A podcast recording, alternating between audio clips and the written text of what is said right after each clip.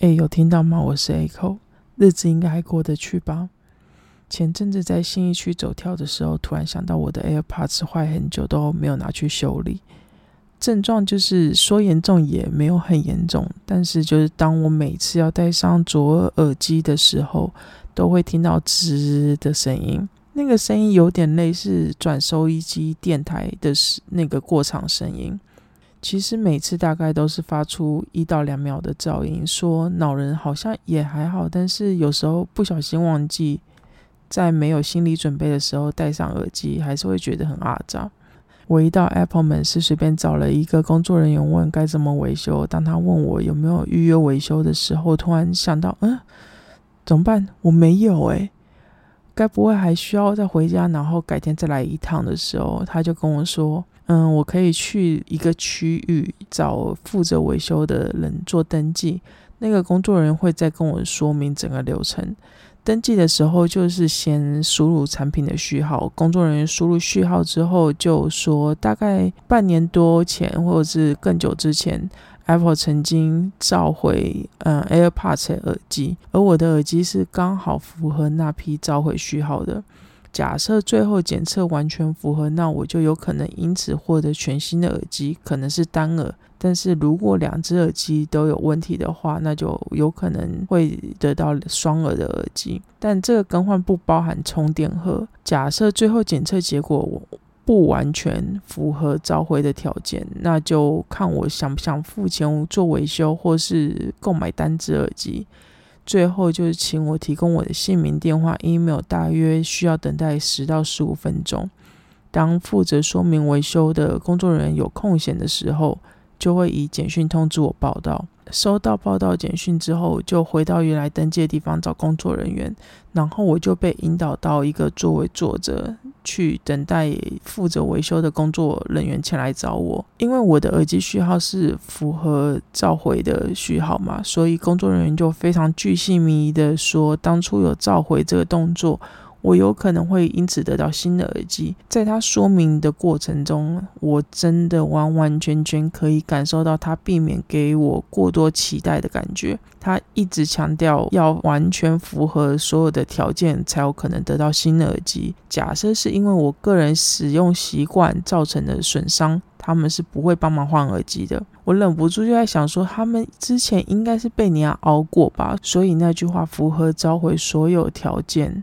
才可能得到新的耳机。我真的至少听了他重复三次，而且他真的是说可能得到新的耳机，而不是就会得到新的耳机。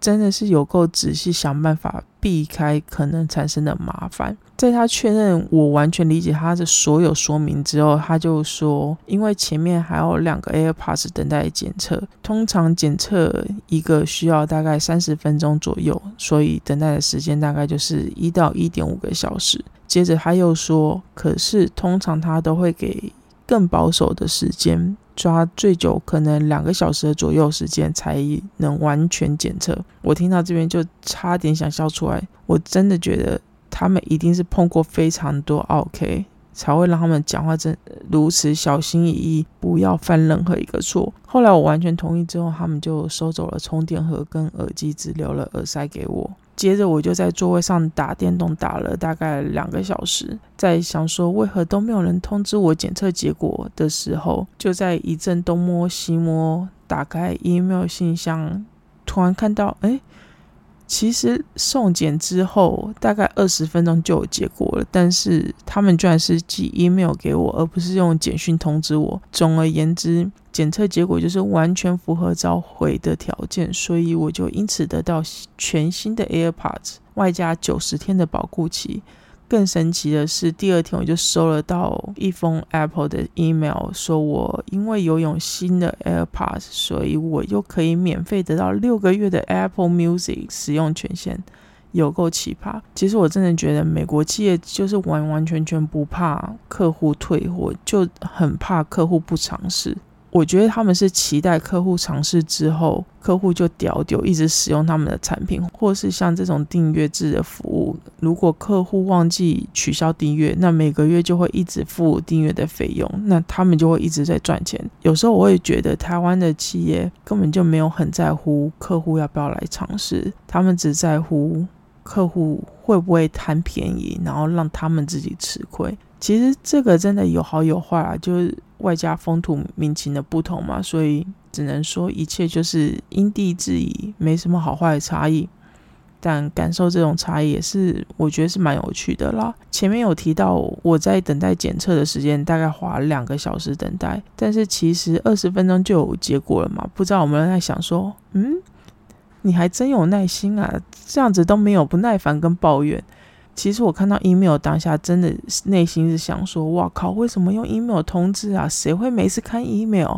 而且一开始你都用简讯通知我啦，为什么现在检测完了不会继续用简讯通知我呢？但是因为等待的过程中，我真的经历一场服务业大戏，完全就是假装打电动，实际看戏的状态去打发时间，所以才没有觉得特别阿杂。当维修的工作人员在和我说明所有的细节的时候，我一直听到隔壁桌的一对情侣在大声和另外一个工作人员说话。因为我需要专注听负责我的工作人员说话嘛，所以其实我没有很认真的听他们到底在吵什么。当我开始打电动的时候，依稀就听到他们讲话越来越大声。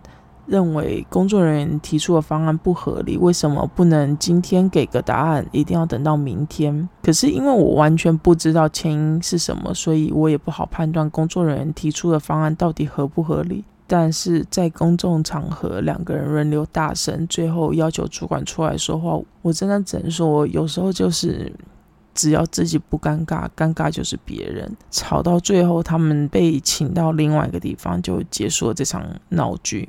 虽然这出戏很快就结束，但是另外一场大戏又立刻登场。这场戏的戏码是女儿跟男友帮女儿的妈妈拿手机来维修，维修的内容是，嗯，手机的声音键接触不良。工作人员就和女儿说明说，嗯，声音键接触是完全正常的。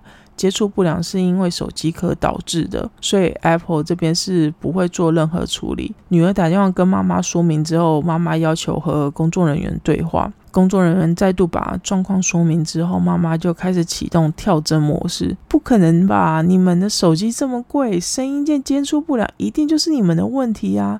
你们居然不帮忙处理，实在不合理。不可能是我的手机壳的问题，我手机壳才刚买，怎么可能会是因为手机壳造成的？你马帮帮忙！这时候工作人员突破盲肠，立刻回说：所以手机声音键接触不良是换这个手机壳才发生的，对吗？诶，可是妈妈跳针归跳针哦，但是不跳坑啊！她立刻会说：“你不要想尝试把所有的问题都推到我的手机壳上，我才刚换手机壳就发生这个问题。我用你们手机才半年呢，就有这种问题，你不负责还想把责任推到我手机壳上？你们手机多少钱呢？我手机壳才多少钱啊？你们这样不负责对吗？”妈妈就这样疯狂跳针的说了一长串。不管工作人员怎么说，好说歹说，她就死咬着是手机有问题，不是手机壳。工作人员最后放大绝说：“我刚刚也是有试着让妹妹去按按看那个声音键呐，而且妹妹也认同手机壳拿掉之后，声音键就没有问题啦。要不然这样子好啦，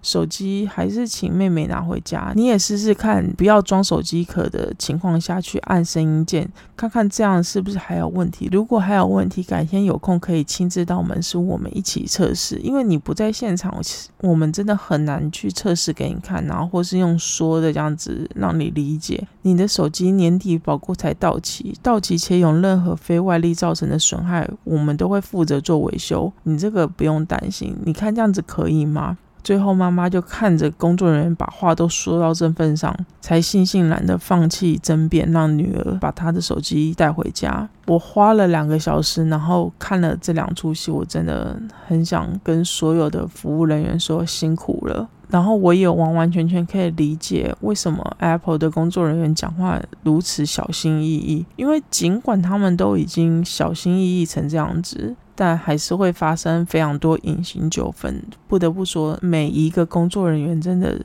有够有耐心。要是我听他们那些人讲话讲到一半，我可能就直接回说：“啊，你是在大声什么啦？”或是就会说：“叫叫叫什么叫啊？” 真的啊，服务人员真的辛苦了，服务业的人也真的辛苦了。好，这礼拜要讲一部在爱奇艺跟八大播出的台剧《不良执念清除师》，曾敬业饰演一个不爱念书、功课奇差无比的少年蒲一勇，在一场意外发生之后，和杨锦华饰演的妈妈相依为命。蒲一勇在发生意外之后就陷入昏迷，醒来之后发现自己居然可以看到另外一个世界的怪物，并且拥有和他们沟通的能力。那些充满执念的怪物一直缠着溥仪勇，其他帮忙消除执念，好让他们可以投胎转世。溥仪勇跟宋云华饰演的女警，还有彭千佑饰演的医学系学霸，三个人就一起联手疯狂打怪，一步一步解开谜团。听完这个故事，你们可能会觉得啊，这什么无厘头故事啊，一定很无聊。其实我也认同。这个故事设定真的超级无敌无厘头，可是它的内容真的没有无厘头。整部剧它是以不同的怪物故事作为主轴，利用每个怪物的故事去探讨失去、离别、嫉妒等等负面执念。这部剧故事虽然听起来真的非常无厘头，探讨的议题听起来又是非常的生硬，可是他们却是用喜剧的方式，让所有的一切都变得有那么一点点合理，而且看起来是非常。轻松，外加上每一段故事客串的演员，像姚纯耀、范少勋、郑人所、季晴、钟欣凌、窦智孔，每个人都是非常高水准的演出。整部剧真的看起来非常非常过瘾，而且像这种单一故事的剧情啊，很有可能在最后的结尾烂尾。可是这部结尾收的超好，超喜欢最后的结尾。这真的是一部让人又笑又看的好片，这绝对是今年最被低估的台剧，没有之一。真的，我跟朋友看完这部剧之后，我们俩最大的疑问就是，为什么这部片完全没有宣传啊？这真的是好看到一个不行，可是宣传真的不给力，我超少看到这部片的任何新闻。这点真的是太可惜，希望有机会请大家给这部片一个机会，真的好看啦，真心推荐，真的真的好啦，今天就讲到这边，如果有任何想法建议，可以留言或是私讯和我说，谢谢大家，下次聊，拜拜。